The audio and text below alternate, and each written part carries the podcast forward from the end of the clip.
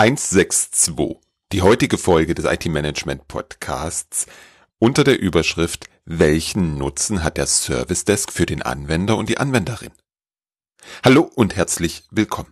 Ich bin heute ganz besonders gespannt auf die Reaktionen auf diese Folge, also auf deine Reaktion und ich wünsche mir von dir eine aktive Mitarbeit, so dass wir alle bei dieser Frage weiterkommen. Denn die Situation kennst du wahrscheinlich auch. Wenn die Anwender eine Frage oder ein Problem haben, dann rufen sie bei ihrem Lieblings-ITler an, schreiben dem eine E-Mail oder gehen direkt in sein Büro. Oder fangen ihn im Werksgelände gleich ab. Das funktioniert meist aus der Sicht der Nutzer ziemlich gut. Aus Sicht der IT ist dieser Zustand eher weniger erstrebenswert, um es mal äh, sehr weichgespült auszudrücken. Irgendwann kommt die Idee auf den Tisch, da muss ein Service Desk her. Das Ziel, Kanalisierung der ganzen Anfragen und eine geordnete Abarbeitung. Nachzuvollziehbarer Wunsch, oder? Das endet häufig darin, dass die Nutzer ein Portal oder eine E-Mail-Adresse bekommen und dort zukünftig ein Ticket aufmachen sollen. Ja, eine Telefonnummer gibt es auch, aber da bitte nur anrufen, wenn es wirklich brennt. Vielleicht in dieser pointierten Form etwas übertrieben und soweit für mich aus Sicht der IT dennoch nachvollziehbar. Wie ist es aus Sicht des Nutzers? Genau mit dieser Frage habe ich mich diese Woche beschäftigt. Welchen Nutzen hat der Anwender von einem Service Desk? Warum ist diese Frage so wichtig? Weil die Einführung eines Service Desk von den Menschen außerhalb der IT eine sehr große Verhaltensänderung abverlangt. Veränderungen mögen wir Menschen nicht. Sie führen bei uns zu Unsicherheit, die wir größtenteils versuchen zu vermeiden.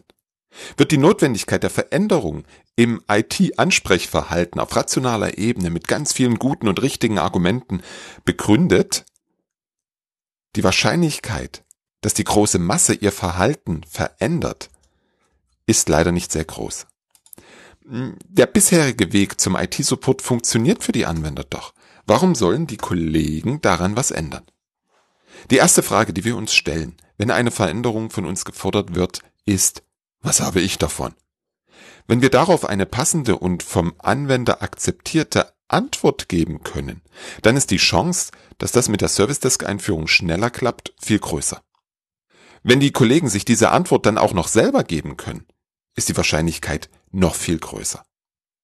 An dieser Frage, what is in the box for me, als Anwender, habe ich diese Woche ziemlich gekaut. Da ich ja nicht allein bin auf dieser Welt, habe ich die Frage am Mittwoch mal in den Service Nerds Slack Channel und auf LinkedIn zur Diskussion gestellt. Ich bilde mir ein, dass viele überrascht waren, den Service Desk mal von dieser Seite zu beleuchten. Die Vorteile, die es für die IT und aus Gesamtunternehmenssicht hat, die können wir alle ganz schnell aufzählen. Bei den Vorteilen für den Benutzer wird es schon schwieriger, zumindest bei mir. Hm, Im ersten Schritt dürfen wir schauen, wo liegen heute die Schmerzen der Nutzer? Was läuft nicht gut? Dafür empfiehlt sich natürlich, das Gespräch mit den Nutzern zu suchen. Sonst gehen wir wieder von Annahmen aus, die so vielleicht nicht zutreffen. Ein Hauptargument, welches auf beiden Kanälen kam, war die Erreichbarkeit. Genau dafür ist der Helpdesk ja da. Der Nutzer ruft an, schickt eine E-Mail, öffnet ein Ticket oder chattet mit dem Agenten. Die Kollegen sind nicht im Meeting oder in der Projektarbeit vergraben. Deren Aufgabe ist es, die Anfragen anzunehmen und sicher auch so viel wie möglich gleich zu bearbeiten. Nach kurzer Wartezeit einen freundlichen und kompetenten Ansprechpartner zu haben, ist sicher, wahrscheinlich, ein Vorteil, den ein Service Desk bietet.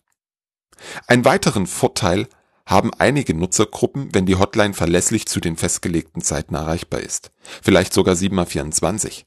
Davon profitieren die Menschen im Dreischichtbetrieb oder in unterschiedlichen Zeitzonen, die Frühaufsteher und die Spätarbeiter. Auch ein aus meiner Sicht unschlagbarer Vorteil, wenn, wenn das aktuell eine Problemstellung ist. Wenn nicht, ist es leider kein stichhaltiges Argument.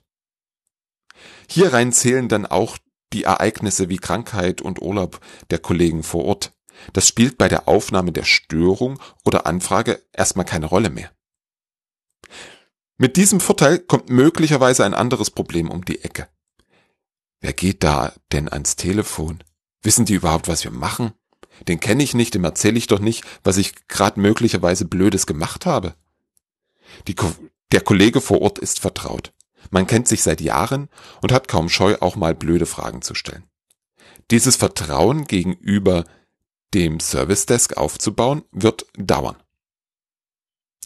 Hier zweigen wir kurz mal in Richtung der Maßnahmen ab, die wir wählen können, um die Einführung des Service Desks zu unterstützen. Ich würde immer die Menschen am Service Desk im Vorfeld vorstellen. Im Rahmen der Marketingkampagne mit Bild, Namen und vielleicht auch ein paar persönlicheren Details. Zusätzlich würde ich einige Menschen aus dem Service Desk auch die Arbeit vor Ort näher bringen. Lass sie zwei, drei Wochen mitlaufen. So kommen die Anwender mit dem Service Desk in Kontakt und die Serviceagenten lernen ganz viel über ihren zukünftigen Anrufer und deren Wirklichkeit. Ja, in unserer aktuell vor allem virtuellen Welt ist das etwas komplizierter, funktioniert aber auch. Wenn direkt beim ersten Kontakt viele Service Requests bearbeitet werden und auch bei einer Vielzahl von Fragen und Störungen direkt geholfen werden kann, dann ist das ein richtiger Pluspunkt für den Service Desk.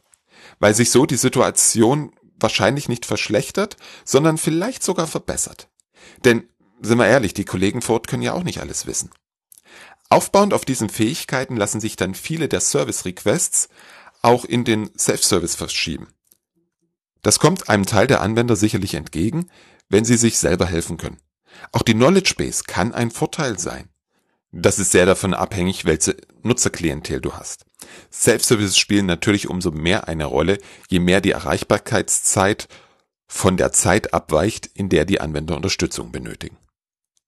So langsam gehen mir die schlagkräftigen Vorteile aus.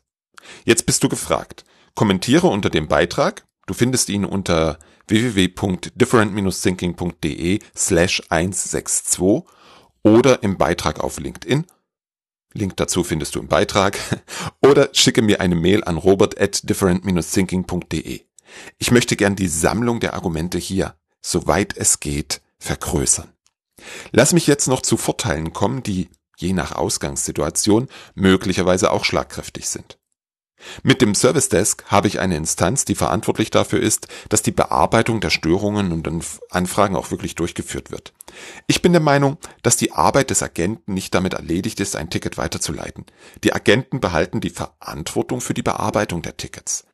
Sie müssen hinterher sein, dass die Tickets auch abgearbeitet werden und mit dem Nutzer kommuniziert wird.